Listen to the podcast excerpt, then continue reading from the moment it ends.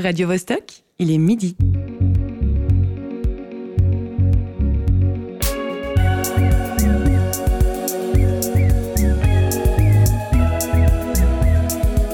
Midi bascule.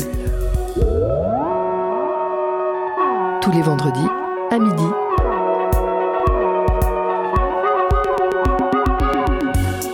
sais pas ce que vous en pensez, mais aujourd'hui, le terme de résilience semble être mis à toutes les sauces. Je vois des vidéos pullulées partout sur Internet qui parlent de ce concept qui est souvent attribué à Boris Cyrulnik, alors qu'en réalité c'est un concept qui existe bien avant lui et il le dit lui-même. Mais alors qu'est-ce que la résilience? Et notamment appliquée à la question du traumatisme, c'est-à-dire comment après un choc qui impacte notre existence, on peut se remettre à vivre Comment on peut se remettre du choc qui a été subi Bienvenue chez vous. Il est bientôt minuit, à l'horloge de l'Apocalypse dont nous avons déjà eu l'occasion de parler dans cette émission, une horloge qui ne cesse, malgré le succès effarant de la notion de résilience, de s'approcher de l'heure fatidique de notre autodestruction en tant qu'espèce. Il est 5 heures du matin à la Nouvelle-Orléans, une ville qui, à la suite du désastre de l'ouragan Katrina en 2005, fut invitée à, certains diraient fut sommée de faire preuve de résilience pour surmonter la catastrophe. Il est 6 heures du matin à Washington, D.C., où se trouve le siège du Fonds monétaire international, un organisme qui décrivait l'an passé l'économie mondiale comme heureusement résiliente après les avanies du Covid, le déclenchement de la guerre en Ukraine et l'inflation galopante. Et enfin, il est midi pile dans les studios du Forum Mérin où vous nous retrouvez chaque vendredi. Vous avez aussi la possibilité de nous écouter en podcast quand vous le voulez, ne vous privez pas. Nous entendions en ouverture le début d'une vidéo publiée sur la chaîne YouTube de Julien Bess, psychologue, psychothérapeute systémique, une intro qui expose deux constats sur lesquels nous aurons le loisir de revenir sans doute. Aujourd'hui, la résilience est une notion à la mode, on ne cesse d'en entendre parler, et parfois dans des domaines où son utilisation ne semble pas aller de soi. Et bien sûr, il faut souligner d'emblée que le concept de résilience n'est pas né avec Boris Cyrulnik, qui en est un propagateur de talent, mais n'en est pas l'inventeur. Voici Midi Bascule avec à la technique Beno Sorex et Léo Blanc. Au micro, votre animateur du jour, Olivier Mota. Nous allons parler de l'un des concepts les plus répandus, les plus bankable de notre temps et nous allons tâcher de comprendre ce qui se cache derrière l'utilisation tous azimuts de la résilience, véritable couteau suisse dans le monde des idées.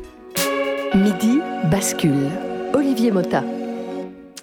Avant de déplier le sommaire, je souhaite la bienvenue aux deux personnes qui partagent le studio avec moi aujourd'hui. Notre invité fil rouge s'appelle Philippe Rohr. Il exerce une fonction qui réclame de fait une certaine finesse psychologique, doublée d'une dimension spirituelle évidente, puisqu'il est diacre au sein de l'Église protestante de Genève. Bonjour Philippe, merci d'avoir accepté notre invitation. Bonjour. Un merci d'autant plus vif que pour être des nôtres aujourd'hui, c'est sur le plan de la gestion de ton agenda que tu as dû faire preuve de résilience, je me trompe C'est vrai. C'est vrai. On retrouve aussi avec bonheur notre chroniqueuse Candice Savoya. Salut Candice. Salut. Je, je, crois que tu as un rapport complexe et peut-être légèrement conflictuel avec la notion de résilience, n'est-ce pas? Oui, je crois que moi-même, j'ai pas réussi à résoudre euh, ce rapport. En tout cas, j'invite les amateurs de potins à rester en ligne car nous allons en apprendre de belles sur la vie sentimentale de Candice. Si ça, c'est pas du teasing. En exclusivité. En ex voilà. Cela étant dit, venons-en au sujet qui nous occupe. Il n'y a pas à dire, la résilience, on en mange matin, midi et soir. À croire que les médias généralistes, comme les experts les plus pointus, n'ont que ce mot à la bouche. C'est bien gentil, mais pour dire quoi au fond? Et que camoufle l'utilisation immodérée de ce terme? Qu'est-ce que cela dit de notre temps, de ses enjeux, de ses dérives, de son impuissance peut-être? Employé dès le Moyen Âge, où il signifiait résiliation, soit le fait de se départir d'un contrat, le mot de résilience a d'abord concerné, à l'époque classique, la science des matériaux, ou l'acoustique par exemple. Il pouvait désigner la faculté d'une surface à faire rebondir le son, ou la capacité d'un matériau à absorber un choc et à reprendre sa forme initiale. C'est grosso modo depuis la première moitié ou le milieu du XXe siècle qu'il a commencé à être employé dans les sciences sociales et en psychologie avec le sens et le succès qu'on lui connaît aujourd'hui. Or, depuis une trentaine d'années, l'extension du domaine de la résilience semble pratiquement infinie. Au-delà des facilités métaphoriques, que veut-on dire quand on parle désormais d'une architecture, d'un individu dépressif ou en burn-out, d'un écosystème, d'une ville, d'une économie résiliente? Que veut-on dire et que mettons subrepticement sous le tapis? Et est-ce que l'injonction universelle à la résilience ne masquerait pas parfois une sorte d'acceptation passive de certains dysfonctionnements? Pour le résumé d'une formule un peu bravache, n'est-il pas temps d'en finir avec la résilience accommodée à toutes les sauces? Pour en parler, nous allons donc échanger avec Philippe Rohr ainsi qu'avec l'anthropologue Patrick Neff au téléphone. Nous entendrons aussi la voix du comédien, auteur et metteur en scène Joël Maillard, qui a signé en 2022 un spectacle délicieusement intitulé Résilience mon cul. Ajoutez-y la chronique de Candice et quelques pauses musicales, secouez et servez bien frais. Il est midi, l'heure de la bascule a sonné, en piste.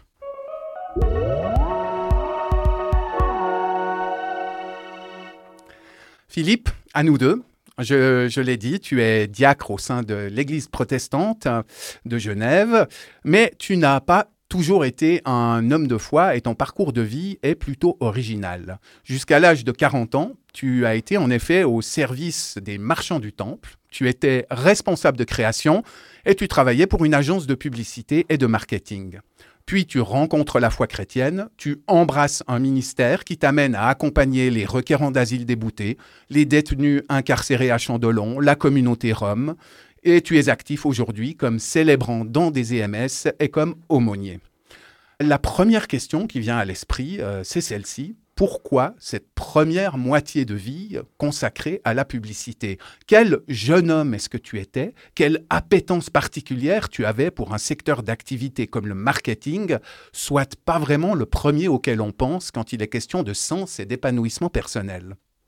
Bon, c'est une question assez complexe, mais disons, euh, je pense que depuis toujours, euh, au fond, comme tout le monde, j'ai cherché la vie ce qui est le plus vivant, euh, le plus stimulant.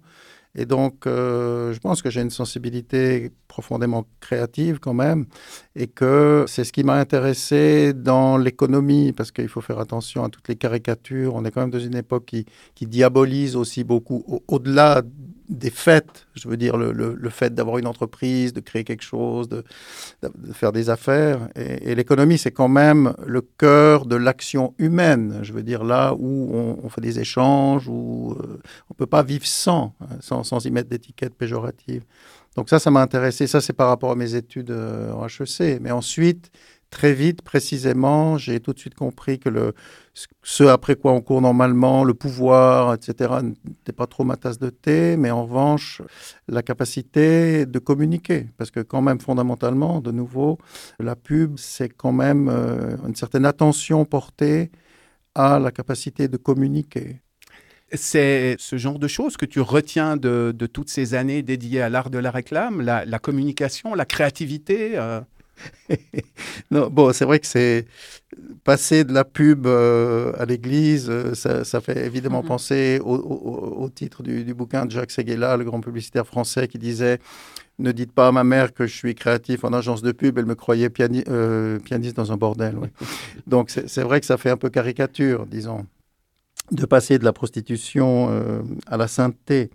Mais non, mais de, nouveau, je, veux dire, au-delà de peut-être sa réputation, etc., qu'on serait prêt à faire vendre et acheter n'importe quoi, il y a quand même dans le cœur de ce métier-là euh, de vrais talents et un vrai savoir-faire, disons, une vraie attention sur comment euh, entrer en relation au sens large et, comment euh, faire passer des choses. Le problème, c'est les dérives. C'est-à-dire, euh, je prends cet exemple un peu bête, mais j'entends euh, dans un village en Suisse allemande, je ne citerai pas les marques, il y a une grand-mère qui sait très bien faire les biscuits, ça se sait dans le village, elle se met à en faire un peu plus, on en vend un peu alentour, très bien, puis on se dit, bah, ce serait chouette peut-être de faire connaître, donc on va faire des affiches, etc. Bon, jusque-là, tout va bien, et personne, la pub est quelque chose de noble qui sert l'activité humaine. Le problème, c'est quand on inverse totalement le processus et qu'on décide à l'avance combien de profits on veut faire l'année prochaine et qu'on est prêt à inventer n'importe quel produit, à le faire n'importe comment en respectant rien pour atteindre ses objectifs. Mmh. Là, on marche sur la tête. Et effectivement, ben, de nombreuses activités humaines souffrent de ça, c'est clair. Et est-ce que, tu, est que tu pourrais nous décrire le moment où tout a basculé pour toi? Je crois que c'était en 2003.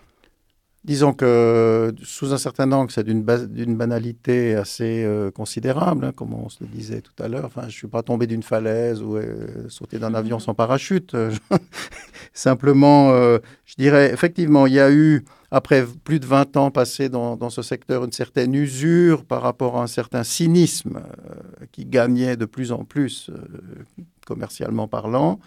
Et puis d'autre part, sur le plan privé, ben, voilà, euh, des secousses que malheureusement beaucoup de gens vivent, hein, qui sont liées autour d'un divorce, etc. Disons, on ne sait pas, les êtres humains sont un peu comme des pierres, euh, on les regarde dans l'extérieur, on ne connaît pas leur intimité, on a tous des lignes de faille, des points sensibles euh, où il ne faut pas trop venir nous chercher parce que ça va rompre certains de nos équilibres intimes.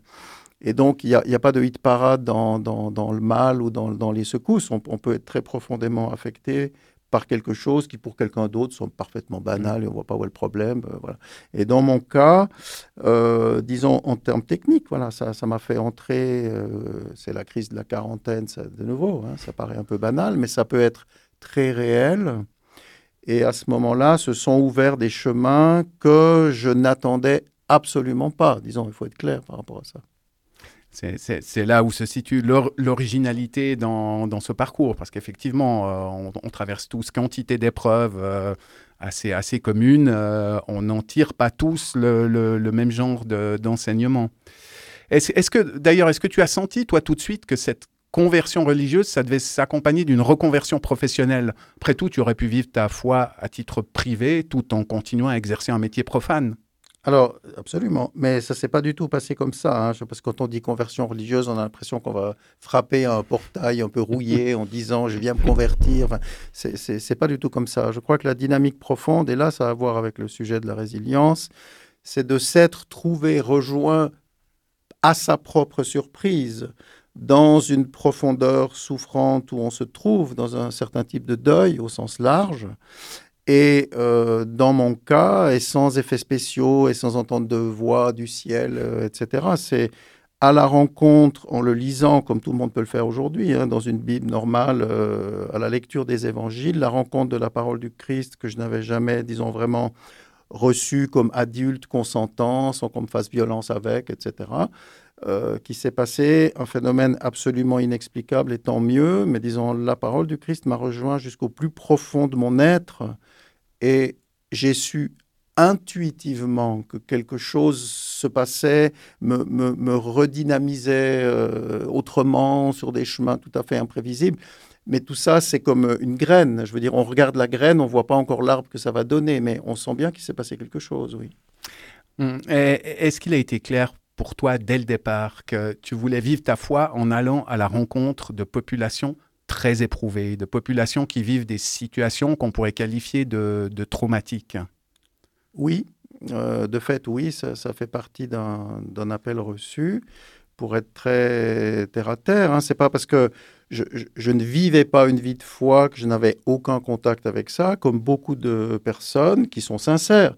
Euh, ma première union avait été bénie à l'église, mes deux premiers enfants baptisés, enfin, troisième aussi. Mais, et, euh, euh, tout ça était sincère, mais j'avais l'impression que, je ne vivais pas forcément ce dont il était question. Oui, je veux dire, c'est comme une sorte de, désir, mais qui n'est pas vécu. Et quand euh, cette crise personnelle m'est arrivée, ben, au fond, je suis allé je suis retourné voir euh, le seul pasteur que je connaissais, celui que j'avais vu trois fois, pour ainsi dire, euh, dans ma vie, mais qui m'avait marqué parce que dans sa bouche, il y a quelque chose qui sonnait vrai. C'était pas un discours plaqué, incarné.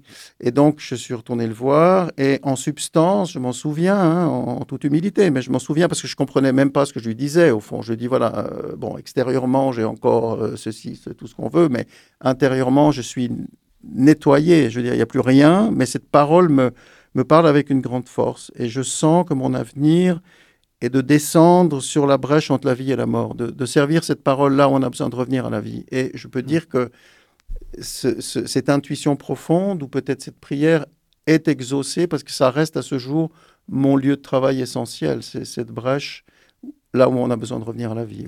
On, va, on aura l'occasion de revenir sur, euh, sur cette question de, la brèche. On va, on va maintenant, euh, je vous propose qu'on fasse un, pas de côté, enfin tout en restant euh, totalement dans la thématique, puisque c'est l'heure déjà de la chronique de Candice qui a choisi de nous parler de résilience à sa manière. Juillet 2022. Festival de la Cité, Lausanne. Jusqu'ici, tout va bien. Du moins, c'est ce que je crois. Je vais voir le spectacle de Joël Maillard intitulé Résilience, mon cul. Je vais pas vous raconter le spectacle. Mais à la fin, il meurt. Non, je rigole. À la fin, il invite une personne du public à le rejoindre sur scène pour lui donner un cadeau emballé dans un papier cadeau assorti à sa chemise. C'est vraiment le même motif et les mêmes couleurs. C'est très fort. Chez moi, mon père avait la chemise assortie à la nappe de la table.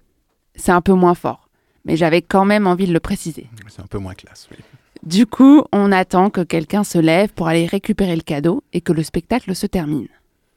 Et là, mon mec me dit Est-ce que tu crois que j'y vais?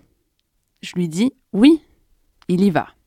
Il discute sur scène avec Joël du papier cadeau assorti à sa chemise. Il ouvre le cadeau. C'est un livre. Ok Candice, mais pourquoi est-ce que tu nous racontes tout ça? C'est pas, c'est pas vraiment, euh, c'est pas vraiment intéressant ni pour la promo du spectacle, ni pour notre émission. Attends, Olivier, c'est pas fini. Le lendemain, mon mec se barre en vacances. Avec le livre. Deux semaines plus tard, il rentre et il me quitte. Direct. Sans appel. Alors, Joël, qu'est-ce qu'il y avait écrit dans ce livre?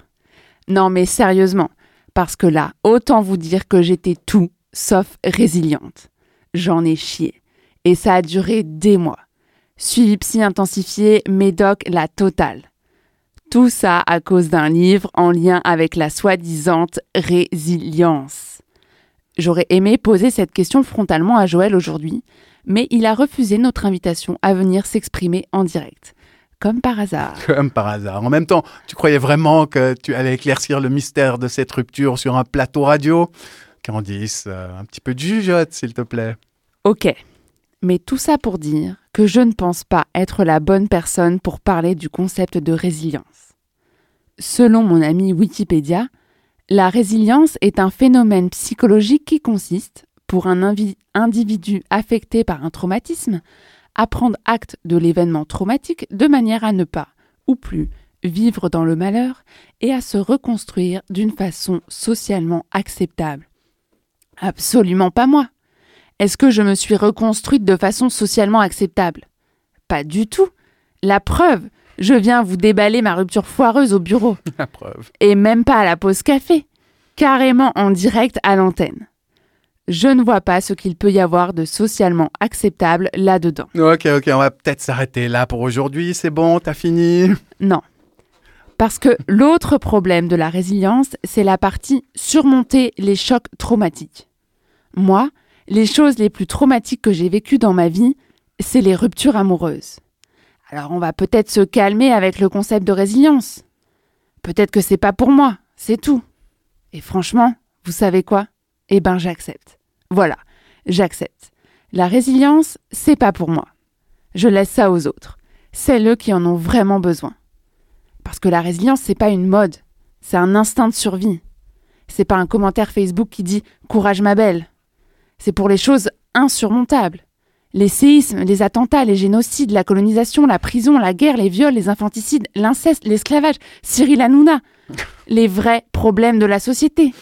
Pas les peines de cœur qu'on peut régler avec une bouteille de whisky. Ouais, surtout Cyril Hanouna. Ok, c'est bon, maintenant t'as terminé? Encore une chose. Est-ce qu'on peut dire à nos amis journalistes d'arrêter d'utiliser ce mot à tout va? Franchement, depuis le 1er janvier, ça n'arrête pas de pleuvoir la titraille à la résilience. Cinq podcasts sur la résilience à découvrir pour renforcer son courage. Conseils pour une meilleure résilience financière. Une chatte craintive, mais pleine de résilience, laisse d'adorables chiens s'approcher de ses chatons.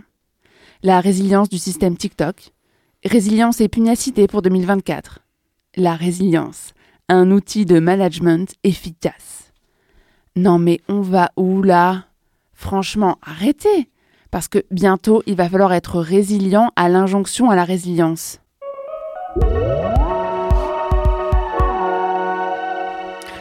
Merci Candice. Comme tu cites le spectacle de Joël Maillard, je voudrais qu'on entende sa voix avant de, de, rebondir sur ta chronique. Dans Résilience mon cul, il fait mine au début de liquider le problème en deux coups de cuillère à peau. Il résume en effet la dynamique résiliente. Ainsi, avoir mal, prendre sur soi, se faire du bien. La question est réglée, merci, bonsoir.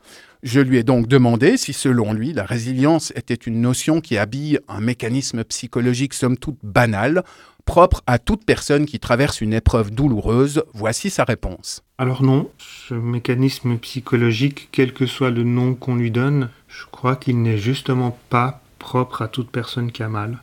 Cette faculté de dépasser ses souffrances ou ses traumatismes, d'aller de l'avant, comme on dit, eh bien, comme beaucoup de facultés humaines, par exemple celle de courir vite ou bien de montrer ses émotions, elle est inégalement répartie dans la population.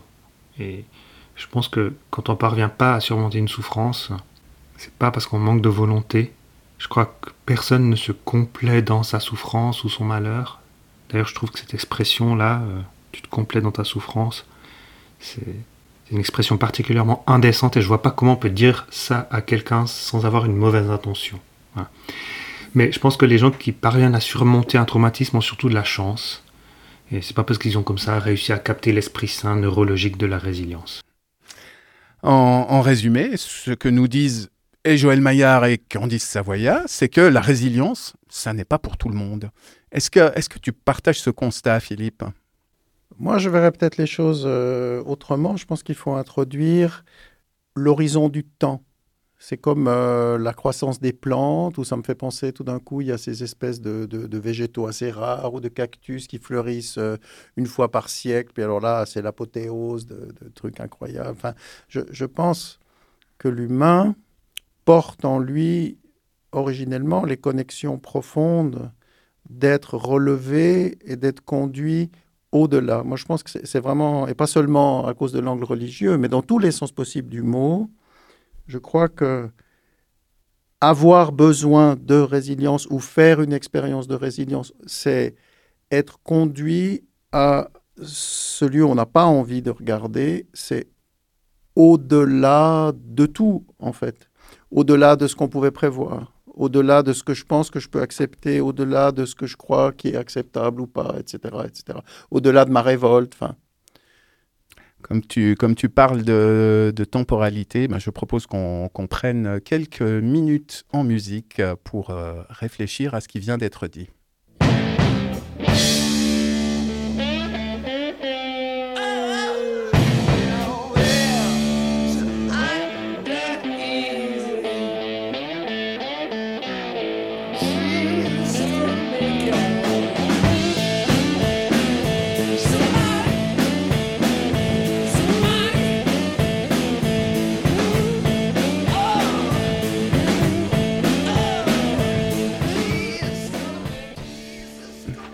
Nous sommes le vendredi 26 janvier, il est bientôt midi et demi, vous écoutez Midi Bascule et on cause aujourd'hui d'un thème qui vous est inconnu uniquement si vous avez passé les 20 dernières années séquestré dans une cave par un émule de Joseph Fritzl, la résilience.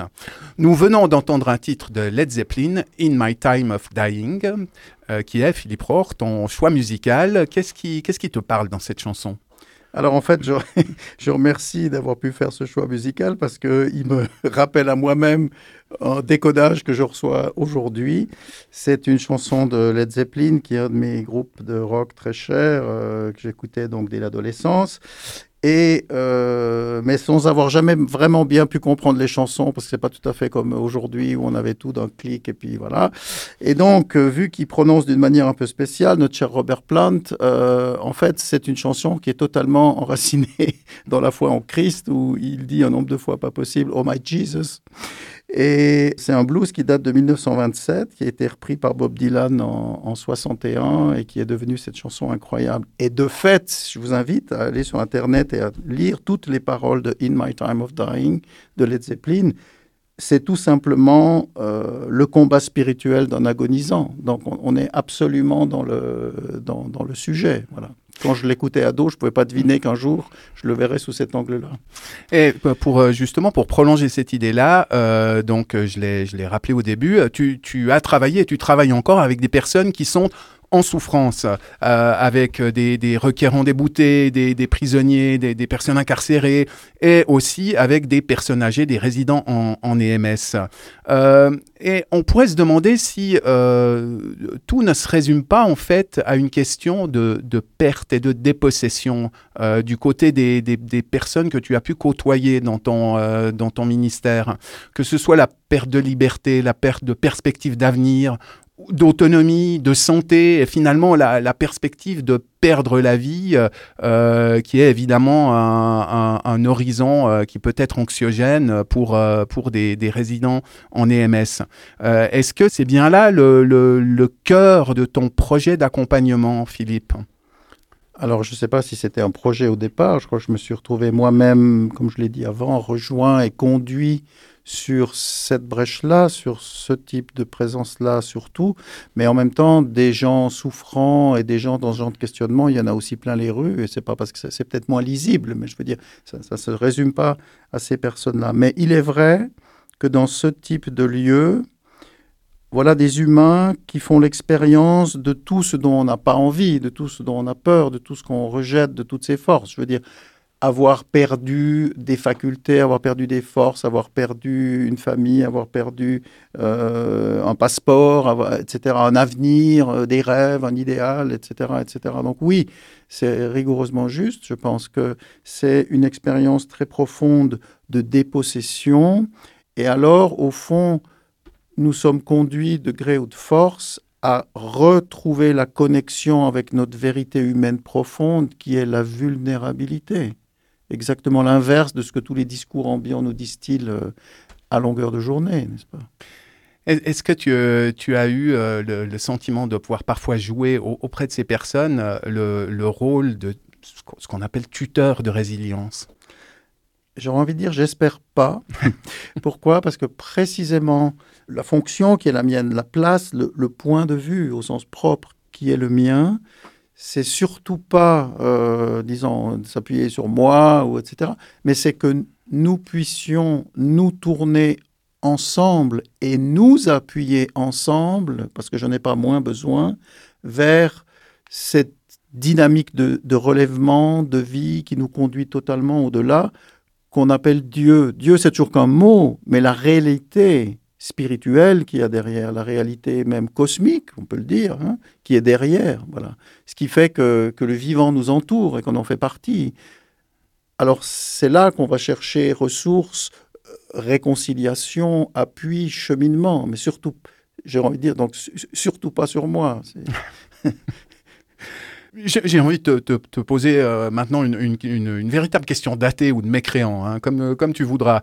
Euh, selon toi, est-ce que la foi est un élément protecteur? Est-ce que ce serait une, sorte de levier qui permettrait d'accéder plus facilement à une dynamique résiliente? Est-ce que, par exemple, croire t'a aidé lorsque tu as traversé un burn-out assez sévère? Alors là aussi, il y a des tas de facettes.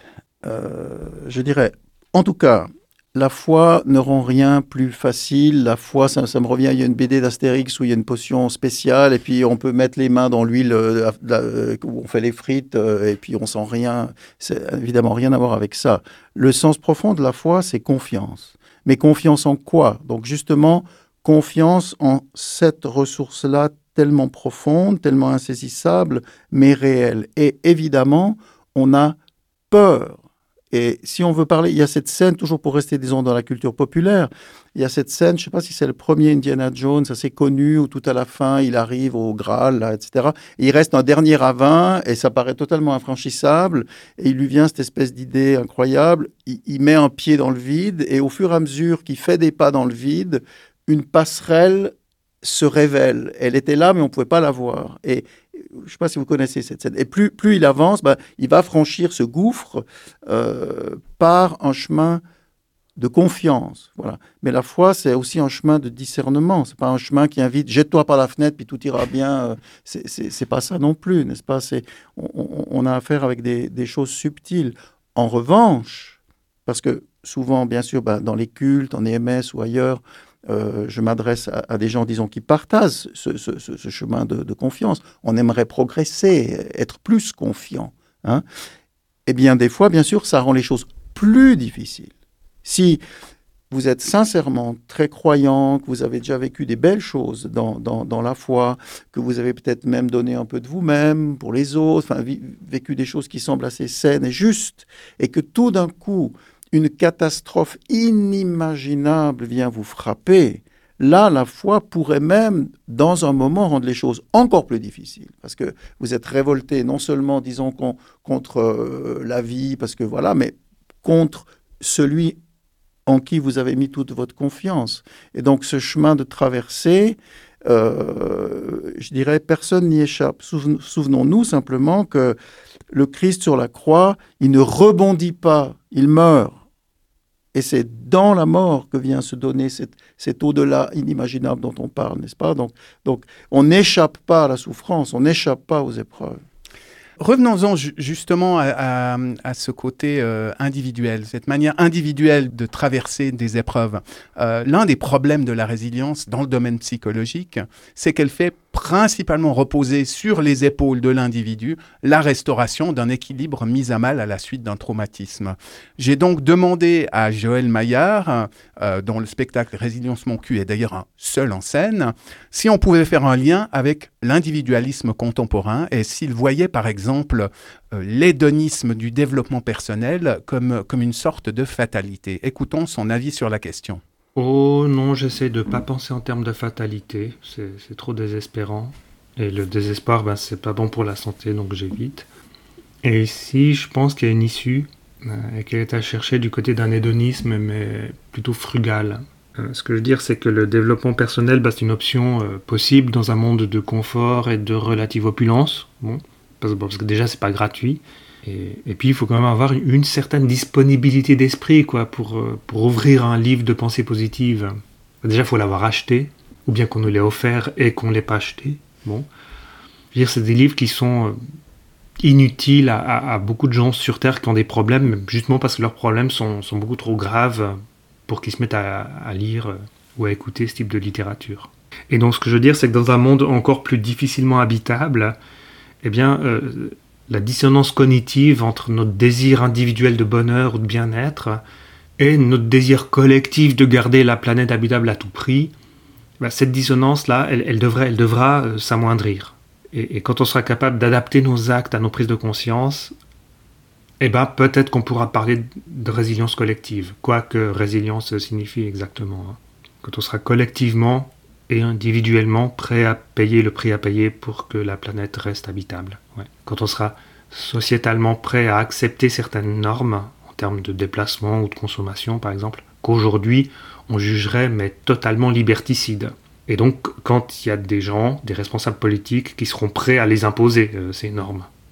Ce qui évidemment est un peu compliqué en démocratie puisque ben, électoralement c'est pas un très bon plan.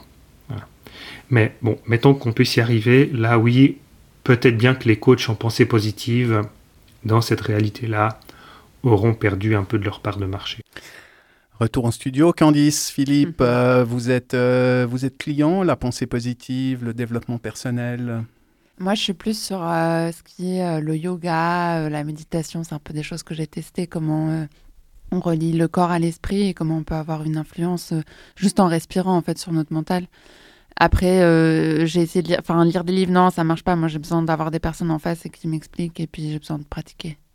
Alors, moi, je dirais non, euh, mais essentiellement parce que vouloir plaquer tout le temps systématiquement du positif comme, comme, comme une injonction supplémentaire, c'est-à-dire euh, non seulement il t'arrive une catastrophe, mais en plus il faut sourire. Enfin, je veux dire, il y a quelque chose qui n'écoute pas, qui n'accueille pas la réalité de ce qu'un humain peut vivre. Mais je trouve qu'il y a dans ce que nous a raconté Candice dans sa chronique, il y a là une clé qui est déjà donnée. C'est-à-dire, non, il y a des choses, on ne peut pas les comprendre, on ne peut pas les résoudre, on n'a pas la capacité soi-même, mais à la fin, tu as conclu en disant, ben, j'accepte de ne pas être résilient. Ben, ben c'est ça. Ben, c'est ça. C'est-à-dire, c'est ce chemin de consentement qui permet d'aller plus loin, au fond. But I don't give a damn who they screwing in private. I wanna know who they screwing in public.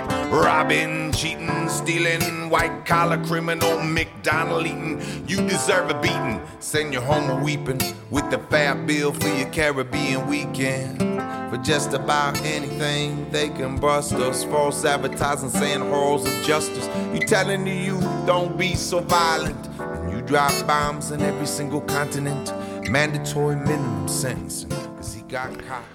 Nous accueillons maintenant au téléphone Patrick James Neff, avec qui nous allons continuer de creuser le sillon de la résilience. Patrick, merci de prendre notre appel. Bonjour. Bonjour, euh, tu es, tu es anthropologue, tu as travaillé pour différentes universités, tant en Suisse qu'aux États-Unis. Tes recherches portent notamment sur le crime organisé, la gestion de la violence et la gouvernance des villes du Sud. Tu t'intéresses euh, notamment à l'extorsion et au contrôle territorial imposé par des groupes criminels en Colombie. Et tu as travaillé également sur la reconstruction post-conflit et sur la manière dont la résilience et la violence intègrent des structures de gouvernance. Euh, je vais commencer euh, euh, par une première question un peu taquine, un peu légère. hein. On a pour habitude de demander à nos invités de commenter leurs choix musicaux. Pour toi, il s'agissait d'un titre de Michael Franti, Oh My God. Et je constate que sans vous être concerté, Philippe Rohr en studio et toi, vous avez choisi des titres qui apostrophent Dieu. Est-ce que vous avez un lien télépathique qui m'échappe? Et plus sérieusement, pourquoi cette chanson, Patrick? Ah non, alors euh, pas du tout. Euh, J'ai rien senti de, de télépathie euh, et je- j'avais même pas. C'est vrai que c'est vrai qu'il y a une petite composante un peu religieuse, mais que j'avais pas pris en compte. Non, j'aime bien ce titre parce qu'il a un côté un peu un peu provocatif. Et puis bon, bah, je trouve qu'il a un bon groove aussi. Ouais. J'ai rappelé, Patrick, à l'instant quels, quels étaient tes champs de recherche. À l'heure actuelle, sur, sur quoi est-ce que tu travailles euh, plus précisément? Donc euh, je travaille toujours, comme, comme tu l'as très bien dit, sur euh, sur la manière en fait dont les, résidents, les résidents de quartiers marginalisés euh, ou les, les populations pauvres euh, font face à des, ce qu'on appelle la gouvernance criminelle, donc la, la gouvernance de, de groupes armés illégaux, type des, des gangs ou des cartels.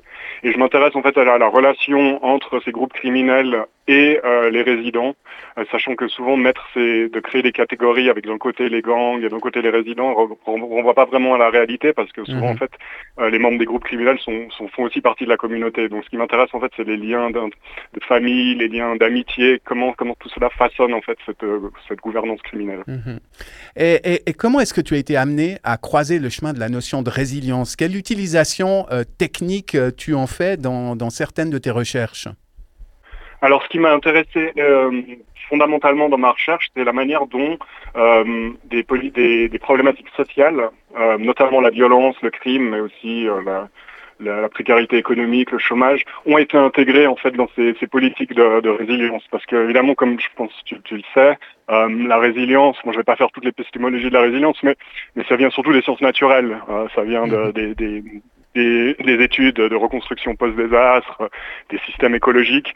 Donc on a une vision qui est très centrée sur l'ingénierie en fait. Quand on parle de, résilience, on pense souvent à des, euh, à des, à des solutions techniques. hein. Par exemple, si on, vit dans une ville euh, sur un delta ou euh, sur une ville côtière et qu'il y a une montée des eaux, on n'a pas vraiment le choix. On doit, on doit amener des solutions techniques comme par exemple construire des digues. Maintenant, quand on parle de, problématiques sociales, euh, cette approche très technique, très ingénieure, euh, ben, des fois, elle fait pas vraiment sens euh, et elle peut poser plus de problèmes en fait que, de solutions. Et c'est ce que j'ai pu voir un peu dans, dans une ville, que ce soit la Nouvelle-Orléans ou par exemple à Medellin. Euh, on peut, on va par exemple, je te donne un ou deux exemples. On va construire un, un centre euh, sportif euh, très très moderne dans un, dans un quartier marginalisé de la ville. Et puis euh, après l'inauguration, on va voir que, bah, que personne n'y va en fait. Pourquoi? Parce qu'on n'a pas pris en compte le, le contexte social, on n'a pas pris en compte qu'en fait le- l'endroit où le centre a été construit, bah, il est contrôlé par un gang, que les personnes sont, sont en fait restreintes dans leur mobilité parce que c'est trop dangereux pour eux de s'y rendre. Et en fait, euh, on- voilà, quoi, le- le- le centre reste désert et inefficace parce qu'on n'a pas pris justement en compte la, dimension sociale. Euh, De la même manière, on va peut-être, euh, ça, se fait beaucoup en Amérique centrale, on va pour construire l'extorsion, on va euh, créer des plateformes digitales pour éviter le transfert d'argent main à main et euh, et des groupes criminels vont reprendre ces plateformes digitales pour, euh, pour mettre en pied un système d'extorsion digitale, par exemple. Voilà, des exemples parmi d'autres. Et il y a aussi un autre, quelque chose que j'ai trouvé très intéressant, c'est la manière en fait dont dont ce concept de résilience, il est perçu par ces populations qui ont de temps en temps, de plus en a, souvent résisté en fait à, cette résilience, si je peux dire, parce qu'il ne s'approprie pas ce contexte, parce qu'évidemment, euh, s'adapter à une catastrophe naturelle, un tsunami, c'est une chose, on n'a peut-être pas vraiment le choix, mais s'adapter à la violence, évidemment, ça, pose des questions et ces communautés sont pas forcément en accord avec, euh, cette idée. Mhm. Tu, tu, parlais de, la Nouvelle-Orléans et euh, le, cas de cette ville après Katrina a aussi été abordé par Naomi Klein dans son livre La stratégie du choc où elle montre combien le capitalisme adore les situations catastrophiques euh, parce que ça permet de profiter de l'état de sidération des populations pour faire passer des réformes néolibérales. Dans, quelle mesure, justement, quand on parle d'une ville ou d'une communauté, les appels à la résilience servent parfois à masquer un agenda euh, beaucoup moins, beaucoup moins boy scout, un agenda qui aspire en gros à moins d'État et à permettre au secteur privé de se disputer les bons morceaux des biens publics. Oui, tout à fait. Donc Naomi Klein, elle parle du, capitalisme, du, capitalisme du, désastre, un désastre capitalisme.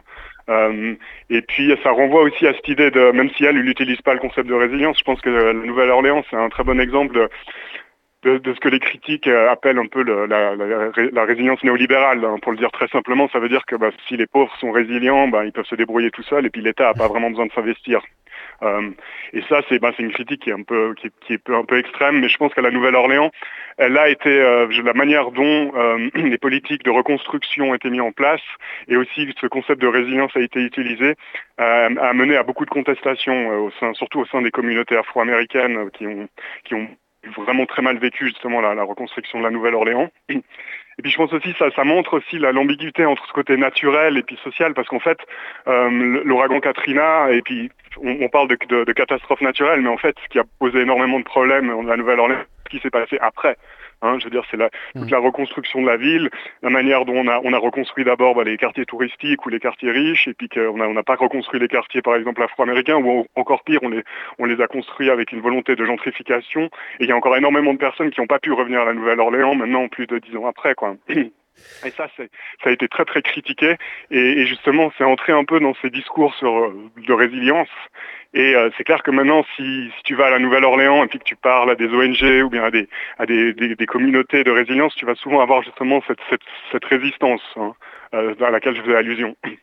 Après ça, la résilience, c'est un concept qui est très c'est un concept un peu parapluie, hein, comme la durabilité, donc il fait dire beaucoup de choses. Euh, et, et, je pense que il faut, enfin, il est aussi utilisé de manière, enfin, il y a des discours qui sont quand même aussi beaucoup plus positifs, où on va dire justement la résilience permet d'adresser un peu cette complexité. Hein, là, je pense à la gouvernance des villes, en disant bon ben maintenant, on peut pas juste, c'est cette idée de casser les silos, par exemple, hein, de dire on peut pas juste avoir euh, des gens qui travaillent dans leur coin, dans le département de la mobilité, le département de l'énergie ou le département de l'eau. Il faut en fait créer des ponts, il faut collaborer. Euh, pour reprendre un peu le, les mots de, de ces praticiens de la résilience, il faut être holistique et intégratif. Donc ça, c'est souvent des, beaux discours et tout, mais à mettre en pratique, c'est assez compliqué, surtout quand on parle de, résilience sociale, parce qu'en fait, cette complexité, de temps en temps, on a tendance à la mettre de côté. Surtout quand on parle de violence, on a tendance à mettre un peu de côté euh, tout ce qui a mené à cette violence euh, euh, tout le contexte historique, hein, si je prends la Nouvelle-Orléans, bah, tout, tout, ce contexte de ségrégation, de racisme qu'on ne veut pas vraiment adresser et qu'on pense justement pouvoir résoudre par des solutions simples ou des solutions techniques. Donc, euh, si, je te comprends bien, si je te suis bien, tu, parles à la fois d'un concept parapluie pour la résilience, mais aussi d'un concept qui, qui, est, qui, révèle une certaine efficacité dans, la, description de, certains phénomènes. De, de, façon générale, et pour conclure, parce que le temps file malheureusement euh, très vite, qu'est-ce que tu penses de cette application de la notion de résilience dans des domaines aussi étendu que l'urbanisme, l'écologie, l'économie, le monde de l'entreprise, le monde des médias, etc. Euh, est-ce que, est que ça te semble toujours légitime? Je pense qu'il y a euh, certainement une certaine légitimité, ça c'est, j'ai pas de doute là-dessus. Je pense que c'est vraiment, c'est un peu comme les mêmes critiques qu'on a adressées au concept de durabilité, ben ça dépend ce qu'on en fait. Si c'est juste pour euh, faire du, du, city marketing et puis pour montrer euh, à quel point les communautés pauvres de notre ville sont résilientes, etc., sans même, sans même les inclure dans les projets, là évidemment on a un problème. Maintenant, je pense que c'est un concept qui peut aussi amener des potentialités, des promesses, qui peut justement amener à une certaine innovation en termes de gouvernance mais je pense que tout, tout doit être pris au cas par cas. Hein. Et puis c'est aussi pour ça, des fois, je me méfie un peu de ces critiques très généralistes. Euh, je pense que vraiment, euh, la résilience comme elle est pensée à Kuala Lumpur, à New York ou à Bogota, elle n'est pas du tout la même. Donc c'est difficile de se dire, ah, la résilience, ça sert à rien, ou la résilience, ça va résoudre tous nos problèmes. Je pense que c'est vraiment une problématique à penser au cas par cas et surtout à, réfléchir et à étudier au cas par cas. Et ça, je pense que des fois, on a, on a un peu tendance à l'oublier. quoi. Hmm merci, merci Patrick. Euh, pour, pour les auditeurs euh, amateurs de, complexité, justement, euh, je signale que plusieurs articles signés de ta main sont disponibles sur, sur Internet qui, qui abordent notamment cette, cette question de, de la résilience. Merci d'avoir, d'avoir pris notre appel. Merci à toi et bonne journée. Merci. je précise que la chanson vante en réalité l'idée d'une incitation financière au départ volontaire. Donc j'insiste, hein, volontaire, passé un certain âge. Certain âge qui n'est pas précisé dans la chanson, mais bon. Et alors la morale de cette comparaison, ben, c'est qu'il est très difficile de faire des prédictions sur les normes éthiques du futur. Voilà. Longtemps, par exemple, euh, personne ne, pensait qu'un jour, euh, il serait considéré comme immoral d'avoir des esclaves. Et sinon, ben, l'autre morale que je tire de ça, même si j'essaie d'écarter le désespoir de ma pensée, c'est qu'on est quand même assez mal barré, quoi. Parce qu'on fait des choses dont on sait pertinemment qu'elles nous nuisent, ou qu'elles nuisent à nos proches, ou, qu'elles nuisent à la survie de notre espèce. Et je ne suis pas biologiste, mais il me semble qu'en termes d'évolution, c'est quand même pas terrible.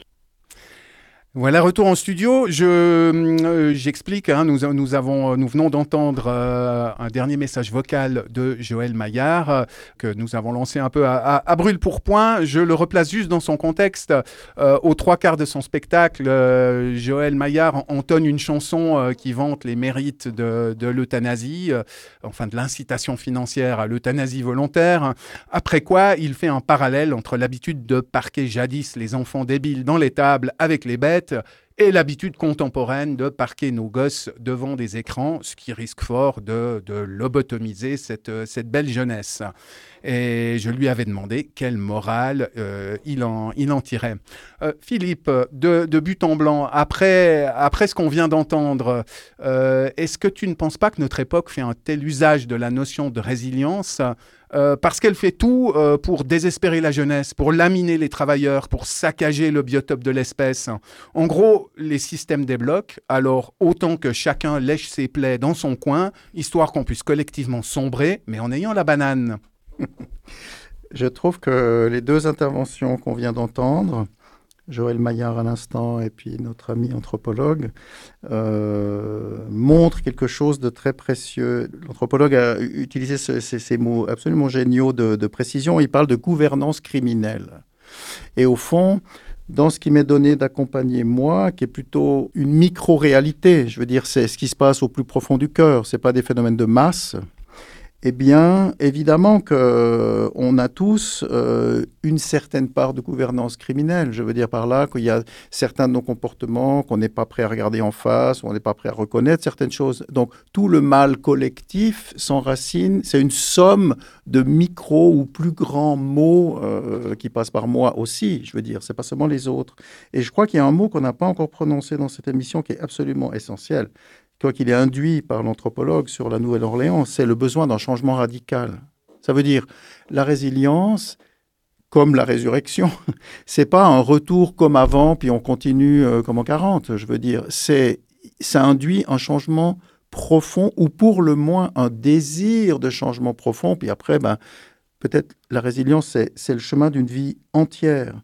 Mais ça, c'est très important. Ça veut dire que quand on est face à des situations de crise, on va retrouver la radicalité de la question pour chacun de nous et donc pour la société. Est-ce que je choisis un chemin porteur de mort ou porteur de vie? Face à un accident grave, je peux être tellement en colère que je décide que je vais aller buter tout le monde. Bon.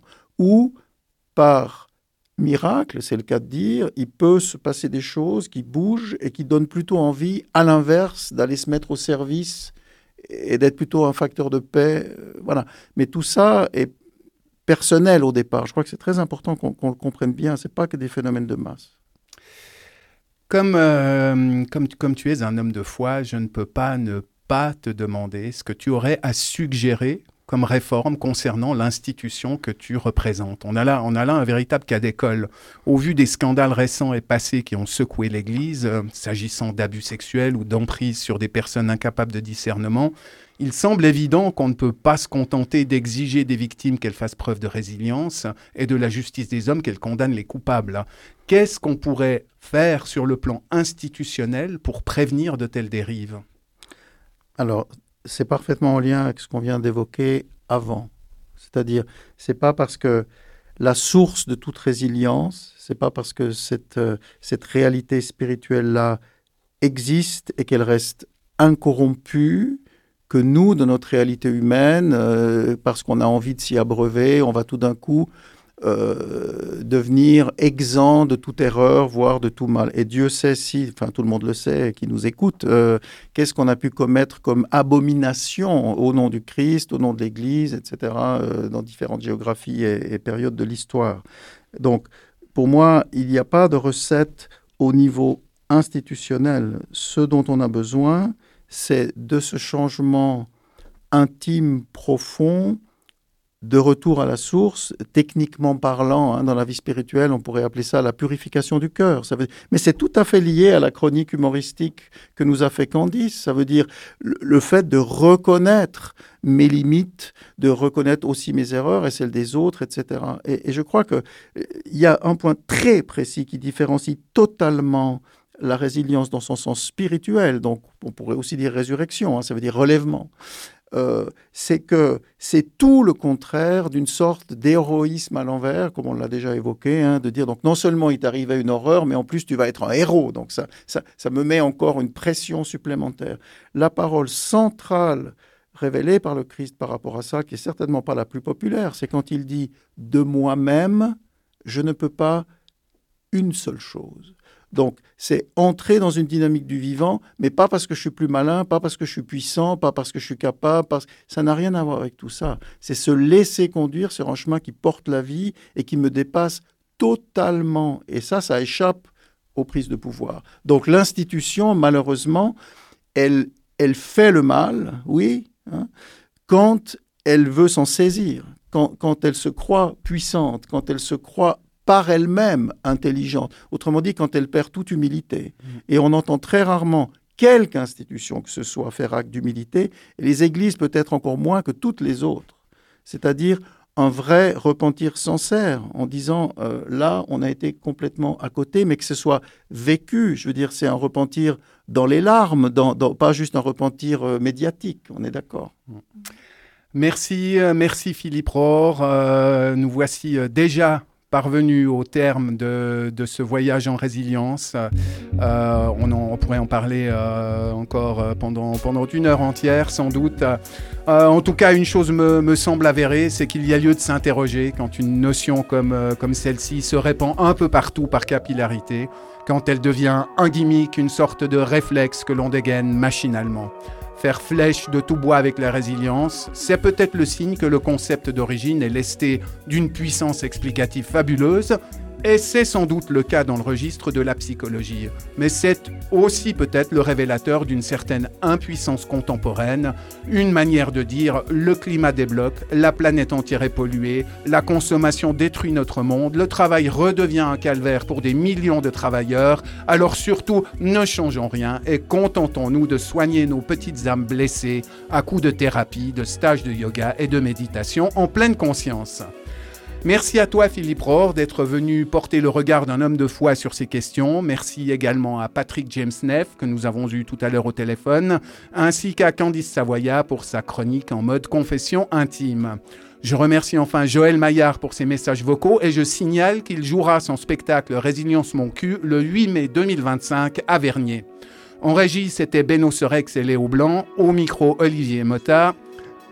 La semaine prochaine, Marie-Ève Musy consacrera une spéciale podcast à l'accompagnement psychologique à l'ère des IA et des chatbots. On vous laisse basculer dans le week-end. Soyez sages, mais pas trop. Soyez curieux avec intempérance et réfléchissez-y à deux fois avant de conseiller à un proche en détresse de faire preuve de résilience. Beno, Léo, c'est dans la boîte.